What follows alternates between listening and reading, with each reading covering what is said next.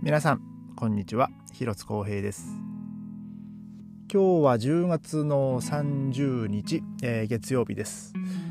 えー、今週、まあ、先週今週とですねベルリンはあの秋休みということで、えーまあ、今日はですね、まあ、月曜日なんですが、ま、僕はトロンボーンを教えるね、ま、仕事はなくてですね、まあ、それプラス、え、レストランの仕事もなくて、ま、今日はね僕にとってはもう本当嬉しい、えー、オフの日でしてもう今日はねえー、のんびりともう家で過ごしさせていただきました。で、えー、今日はですね、もう、まあ、早速ね、まあ、このあの本題に入りたいんですけども、えー、今年の夏はですね、まあ、ベルリンの、えー、まあ、その公共プールにとってはですね、まあ、非常にこう大変な、えー、夏でした。で、まあ、今年はですね、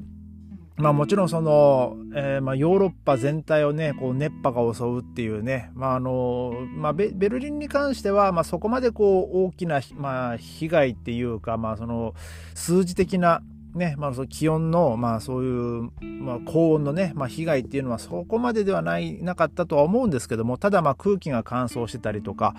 で、まあ、その南ヨーロッパの方ではですね本当にもう気温が40度とか50度近くまで上がったりでそこでこう山火事とかが発生したりとかしてですねまあ結構ねあの今年の夏っていうのは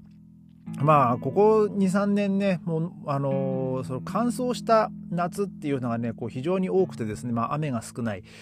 でまあそれに伴ってですねやっぱり多くの人が、まあ、の水辺に、まあ、繰り出したわけですよね、まあ、あの水辺というか、まあ、水があるところに、まあ、そのプールだったり湖だったり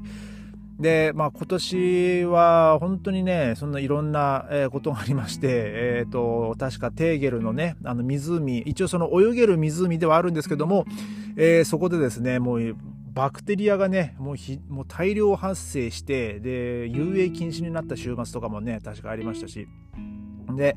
えー、あの屋外のねプールではあの暴力事件がね、まあ、結構あのあってですね、えー、まあ、もちろんそこだけではなくてですね結構今年のベルリンのね、まあ、そういうプール屋外のプールはですね、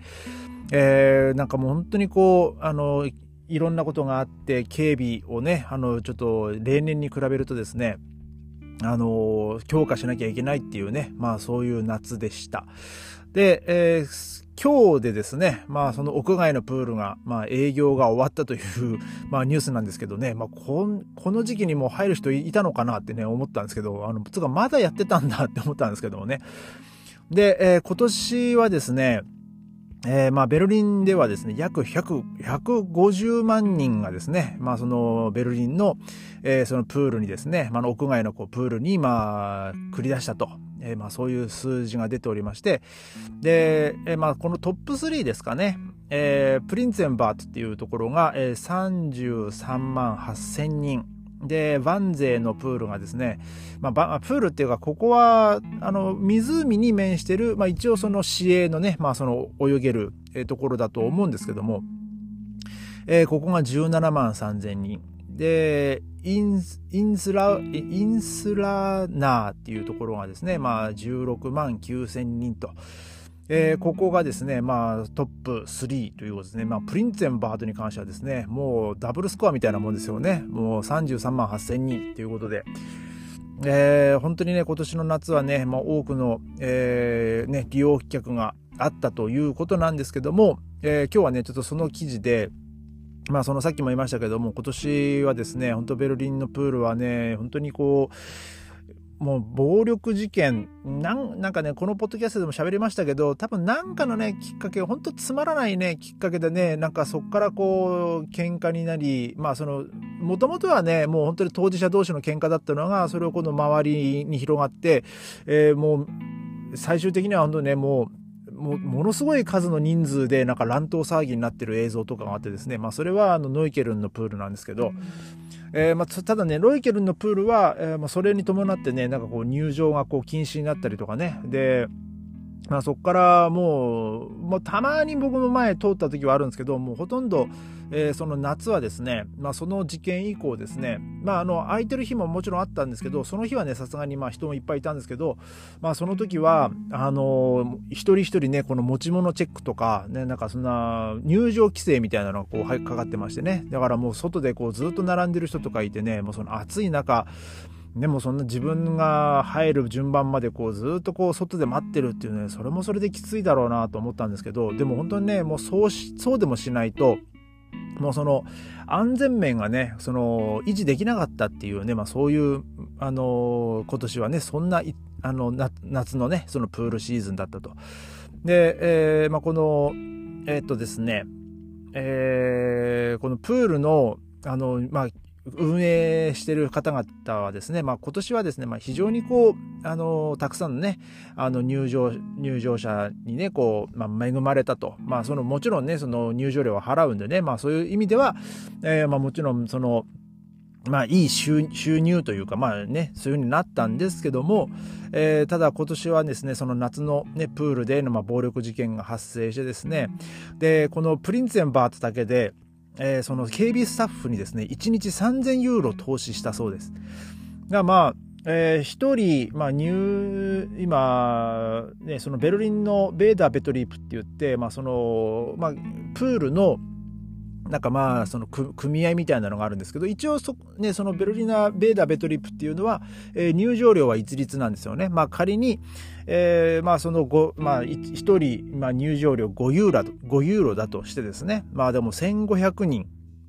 の入場があって、えー、あ1500人じゃないか。えっ、ー、とあ600人か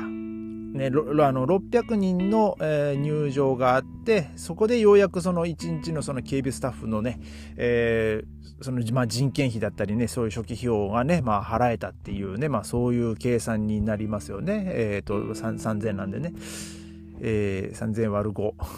そうですね、600ですね。えー、ちょっと計算がね、あの、大丈夫かなと思って、今ちょっと電卓しましたけど、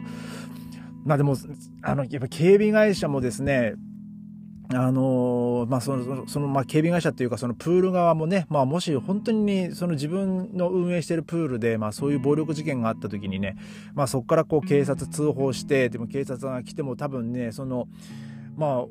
あ、あの、その、ノイケルの、あの、暴力事件みたいに、もう、なんていうんですかね、もう100人ぐらいでね、もう入り乱れて、なんかこう、ごちゃごちゃごちゃごちゃやってるところにですね、例えば警察呼んで、パトカー来たところでね2、2人とか3人ぐらいだと思うんですよ。まあそこから状況が把握できて、初めてそこから周りのね、あの、もっとあの多くの警官がね、こう動員されると思うんですけども、まあそんなことが起きるくらいだったら、もう花からですね、もうその警備を強化しておこうっていうね、まあそういう思惑があったと思うんですけども、警備費だけで1日3000ユーロですよ。そう考えるとね、もう、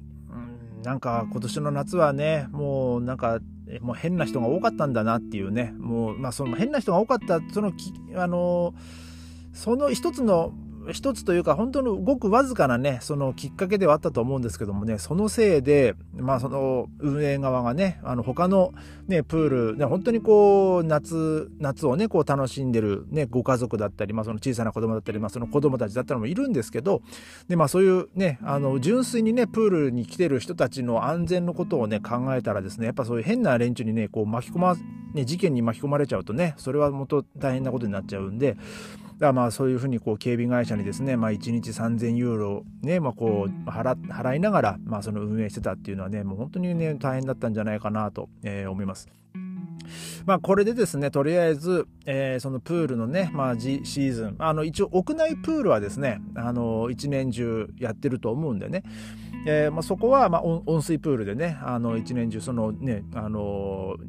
毎日泳ぐのを日課にしてる人とかも、まあ、いますからね、えー、まあ、そういうところは、まあ、一応、あのー、まあ、けまあ、けまあ、なんていうんですかね、その、まあ、オープンはね、まあ、継続すると思うんですけどもね、まあ、そういうところはですね、あのまあそんなに多くの人がねこう詰めかけるってことはねまあ多分もう時期的にはないんでまあそういう点ではあのだいぶ落ち着いたんじゃないかなと思うんですけどもまあただね今年が今年だっただけにですね来週あ来来来週じゃねえや来年ですね来年のその屋外プールでのですね、まあその運営だったり、まあその警備だったり、で、まあその入場する際のまあボディチェックだったりとか、なんかね、そういうのはね、なんかこう継続されるんじゃないかなと思います。まあやっぱりそのちっちゃい子供をね連れてきてるね、まあの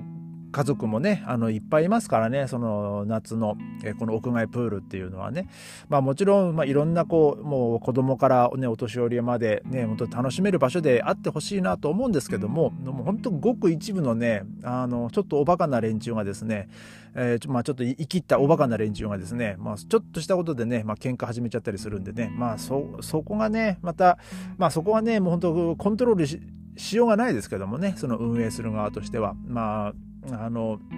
まあそのもう問題を起こしたねモラルのね人たちのモラルの問題ですから。ねもうだからそこはねもう何とも言えないんですけどもね。また来年もですねあのもしこう暑い夏になってしまったらですね、えー、またそのこう今年みたいなね、まあ、結構そそういう事件もね起こるんじゃないかなと、まあ、まあその辺もね、まあ、けあの考えられますよね。うん、だから、まあ、プールのね、まあ、経営えまあ、その運営している方々、まあ、もちろんそれは市のねその管轄でもあるんですけどもあのそこがね、まあ、とりあえず、まあ、今年ねそのプールシーズンお疲れ様でしたとでまあその来年ねそのプールがまた始まったらですね、